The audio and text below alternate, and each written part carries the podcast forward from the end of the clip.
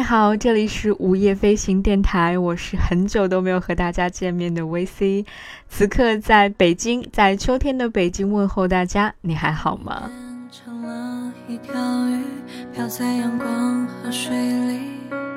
我没有伙伴，也没有玩具，静静在蓝色呼吸。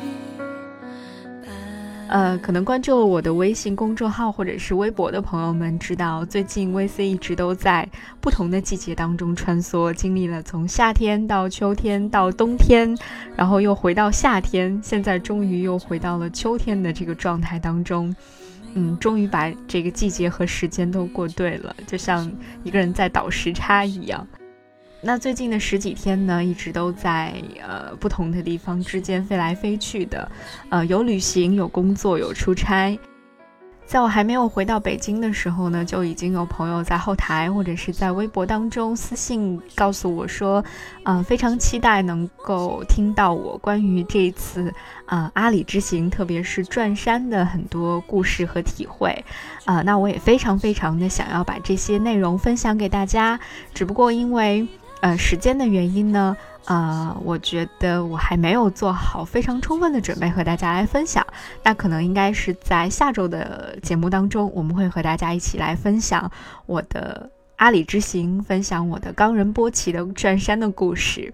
那今天的这期节目，先跟大家聊点别的，聊一个以前。呃，曾经简短的跟大家提到过的城市，那聊这个城市的源头，也是因为我今天终于又见到了我的一个好朋友。那我的这位好朋友呢，非常棒，他在前一段时间呢，完成了自己的中东欧之行，去到了很多我非常非常想去、非常向往、非常喜欢的国家和地区。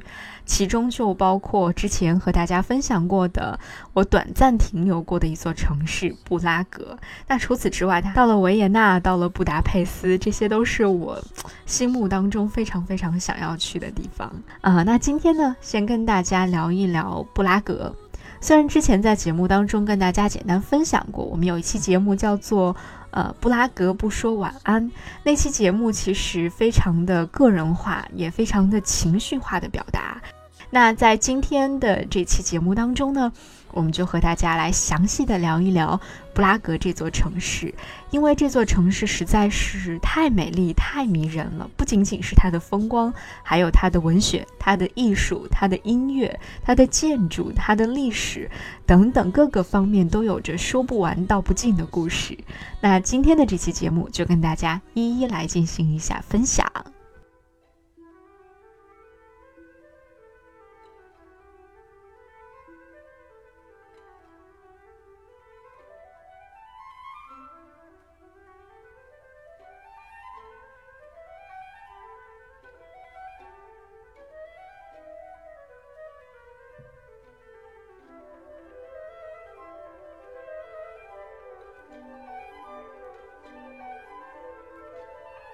九世纪，普热美斯家族在波西米亚地区建立起了王国，布拉格城堡从那个时候就存在了。五百年之后，奥地利人并没有带来奥匈帝国的铁骑，而是悄悄地在普热美斯家族最后一个王离世之后，顺理成章以王室身份入主。一待就到了一九一九年。阿陀斯木下画中的杰克是怀抱鲜花的美人。冷然的脸，肌肤如天鹅绒一般温暖。斯美塔纳交响诗当中的杰克，就像是伏尔塔瓦河一样宽广，从叮咚的山泉再到辽远的大海，也如天鹅绒一般荡起柔软的波浪。卡夫卡笔下的杰克，是城堡窗外的风景。终身都待在布拉格的卡夫卡，从窗前凝望历经千年欧洲文化洗礼的城市——罗马。哥特、巴洛克、洛可可在城市当中开枝散叶，城堡花样足够让卡夫卡看一辈子，写一辈子。地处欧亚大陆中心的捷克虽为要塞，却鲜有硝烟。冷兵器时代有一些不露痕迹的小打小闹，胡斯的宗教革命仅仅是竹篙对菜刀的星火，燎原了千里之外马丁路德的宗教改革，却没有让捷克人流多少鲜血。二战，仅一线之隔的波兰被炮火轰炸的焦土遍地，但是捷克的首都布拉格却仅仅只有三天的巷战。捷克这块土地，瑞典人来过，法国人来过，德国人来过，苏联人来过，没有振臂疾呼的热血，没有枪林弹雨的洗礼，政权流水般的替换，在民众心中留下了波澜。第一次大胆试探，名为《布拉格之春》。米兰昆德拉的作品《玩笑》《笑忘书》《生命不可承受之轻》都因为这个波澜而诞生。再一次试探。没有像甘地那般直白地说“非暴力不合作运动”，而是以充满浪漫色彩的天鹅绒命名。领头革命的是一个叫哈维尔的作家，他比世界上绝大多数的政客都要想得明白透彻。他说：“最终解决，无异于一个相貌丑陋的女子通过打破镜子来摆脱她的窘境一样。这样一种最终解决是非个人化理性最典型的梦想之一。”正像“最终解决”这个词鲜明地提醒我们那样，它可能将梦想转化为现实，也因此会把现实转变为噩梦。它只能给这个已是沉重负担的文明进一步增添数百万人的死亡。这个人成为了捷克共和国的第一位总统，于是捷克就成了今天看到的样子，免遭生灵涂炭，留下了千年的积淀。无论是山间河岸的小镇，还是欧亚中心的关爱布拉格，都保存的近乎完美，一如千百年来欧洲童话当中描述的净土一样。捷克的前世造就了捷克的今生，而如果乘坐火车，无论你从相邻的哪一个国家进入捷克，眼前、窗外景色总会提醒你说：“哦，捷克到了。”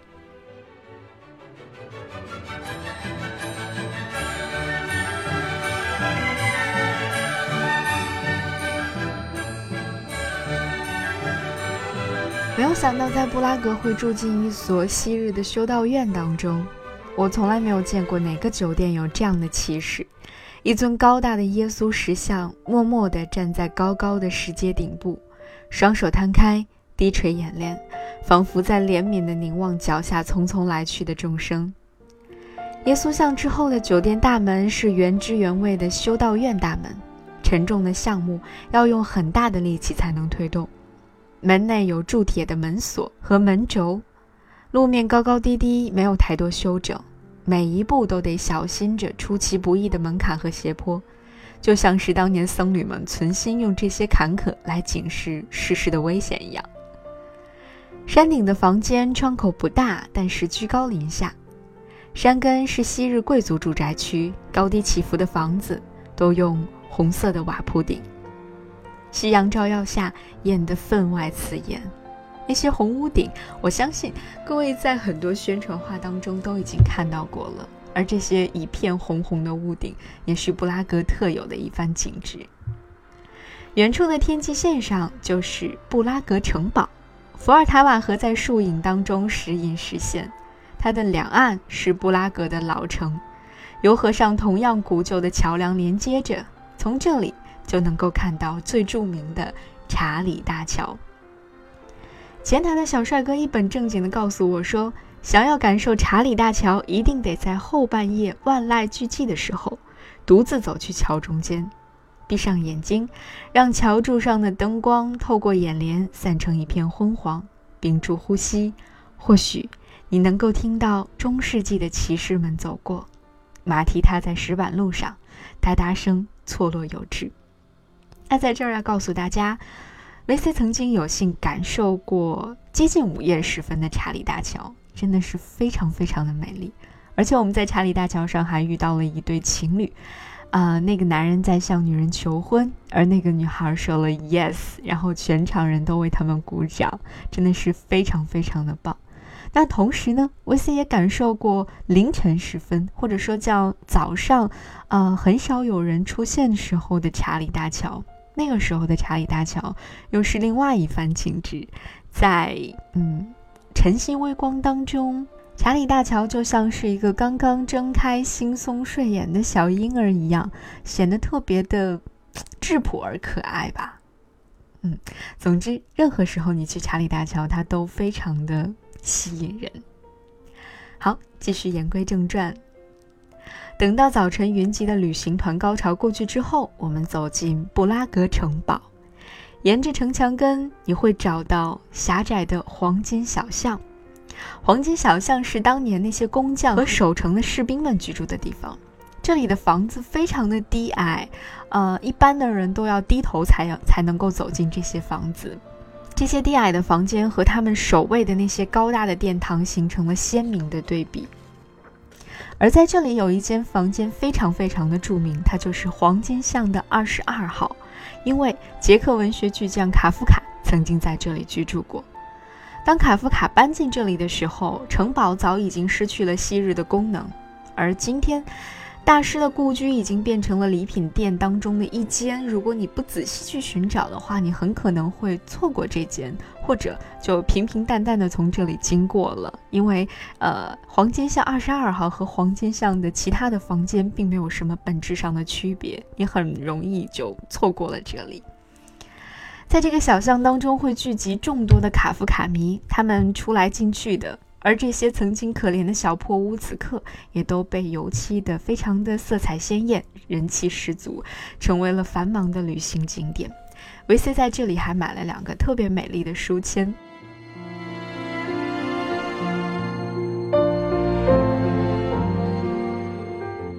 而在城堡正中间，最引人注目的就是圣维塔斯大教堂了。那圣维塔斯大教堂的哥特塔楼刺破青天。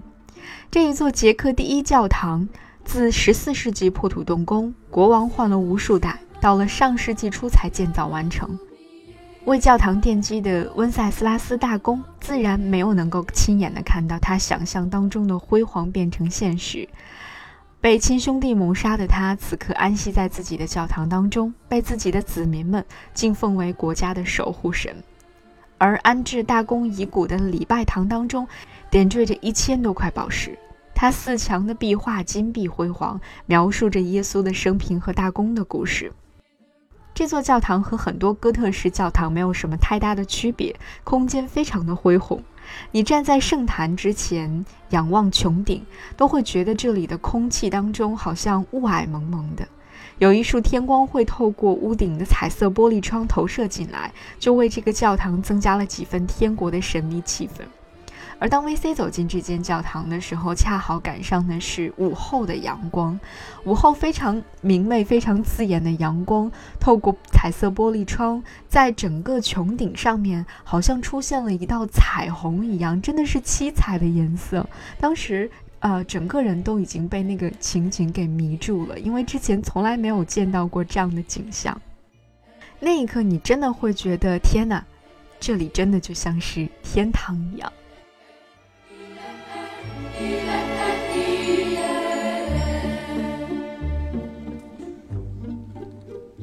传说在这间教堂当中有一间密室，在这间密室当中珍藏了波西米亚王的加冕冠。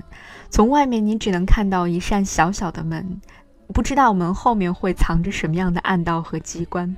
既然是王者之冠，凡人肯定是无缘得见了。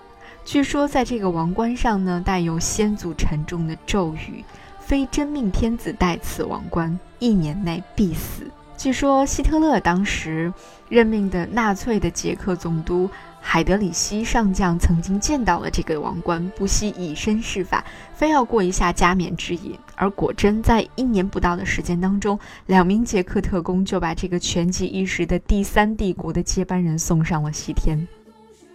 今天这间藏官屋是层层枷锁的，它的钥匙呢也是由多位政界和宗教界的大佬来分管的，只有众位齐聚的时候，同时掏出钥匙才能够入内进行瞻仰。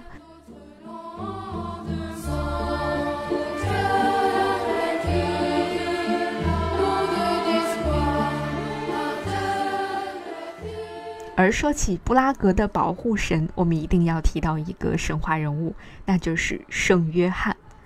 在基督教的历史上，叫约翰的教徒非常的多，为首的自然是耶稣的十二门徒里当中的那一位约翰。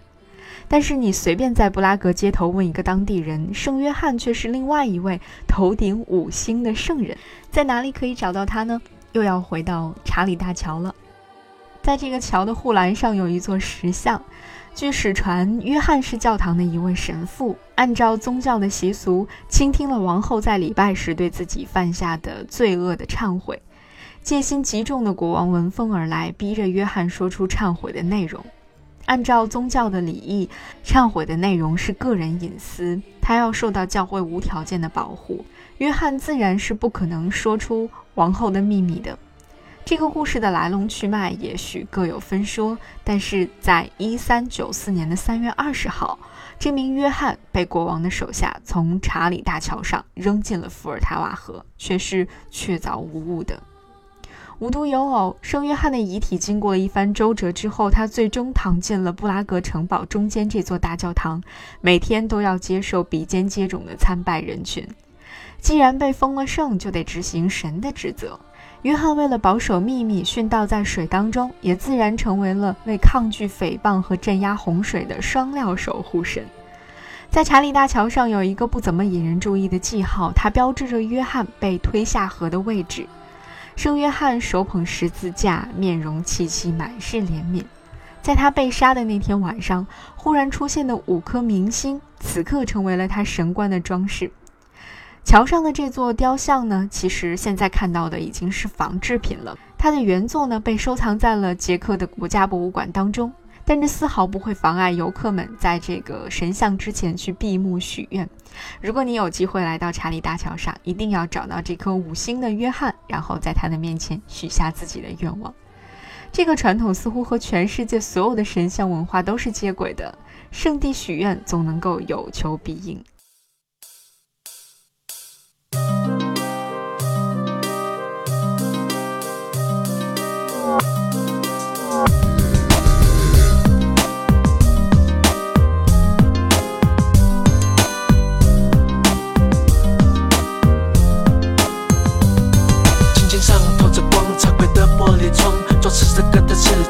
谁谁谈了一段一段流浪忧伤，顺着精神方向看见经纬，一副十八世纪的。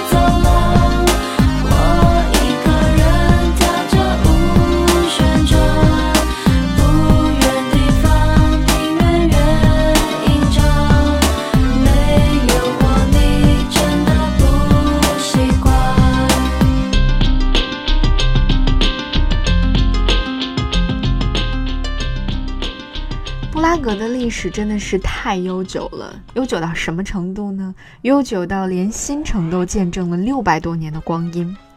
在这座城市的中央有一大片的绿地，温塞斯拉斯广场的名字来自于这位半人半神的巴伐利亚大公。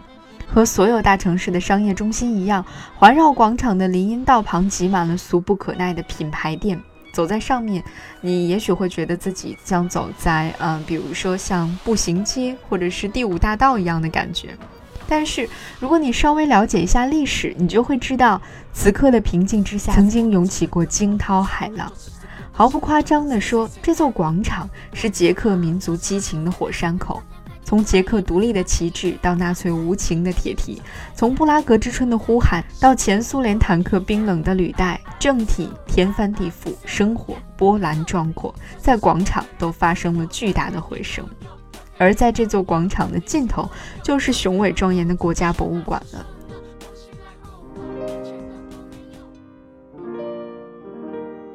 两道石阶从左右通向中间，可以俯瞰广场的高台。道路上车水马龙，游人如织，游客如云，一片太平盛世的模样。而正对着高台，一座扭曲的十字架半嵌在人行道当中，仿佛正努力挣扎着想从大地中升起。四十多年前，为了抗议前苏联的入侵，年仅二十岁的布拉格青年约翰·帕拉许在这里愤然自焚。他是在短短的几天之内，我们遇到的第三位名叫约翰的殉道者。二十世纪的约翰背负的十字架不再是国王的残忍和教廷的冷酷。照片上的年轻殉道者凝视着远方，炯炯的目光当中充满着尊严和对于自由的向往。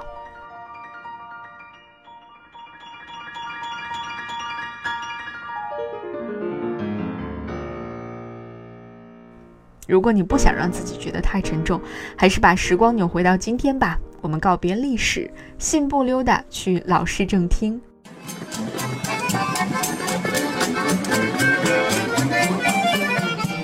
这里的墙面上有一套美轮美奂的天文钟，极尽技巧。钟内机关运作出耶稣的十二个门徒，分成两组，依次在两个窗口出现。钟的装饰当中最显眼的是四座雕像，它们象征着死亡、虚荣、贪婪，还有一个无人知晓意义的缠头汉子。也许留一点谜才会更加让人心仪神往吧。这套天文钟在五百年间几经修理扩建，早已经超越了报时的基本功能，它成为了集工艺和艺术为一体的绝世珍品。穿过那些拥挤的游客群，听导游们神采飞扬地讲述造钟的工匠如何被国王刺瞎了双眼，以免他的绝技外传。那临近中午的时候，天文钟下面已经是人山人海了，因为所有人都会在这里翘首以盼，等待着装饰着天空星象的大钟敲出时刻。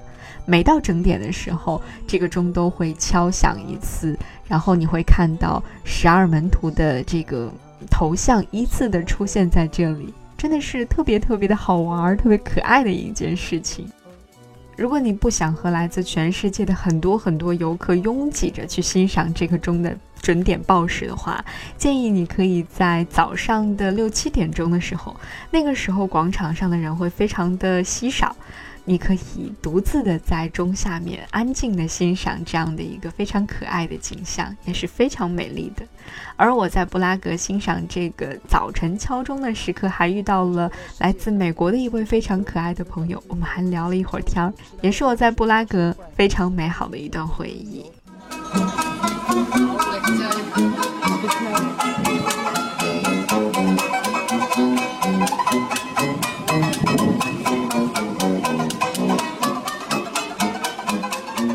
楼下面，无意当中发现正对着钟楼有一家咖啡馆，众目所主都在钟楼，而咖啡馆门可罗雀。你上楼去，竟然满堂都是寂静，空无一人。靠窗而坐，面前雪白的桌布和精致的咖啡器皿，窗子正对着大钟，简直是绝好的视角。楼下的人海喧嚣和大钟慢条斯理的节奏形成了鲜明的对比。而在这家咖啡馆当中，点一杯布拉格的咖啡，慢条斯理的品一口，从容的等待着大众的准点敲响，从情绪里走出来，当一个悠闲的游客，告别历史，享受当下，也是一种特别好的状态。我就站在布拉格黄昏的。